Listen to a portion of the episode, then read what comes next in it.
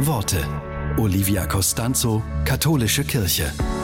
Die New Yorker Schriftstellerin Audre Lorde hat Rassismus in jeder Form bekämpft. Viele ihrer Lesungen hat sie deshalb mit folgenden Worten begonnen. Ich bin eine Schwarze, Lesbe, Mutter, Kriegerin und Dichterin. Und weiter hat sie gesagt, es sind nicht die Unterschiede, die uns trennen. Es ist unsere Unfähigkeit, diese Unterschiede zu erkennen, zu akzeptieren und zu feiern.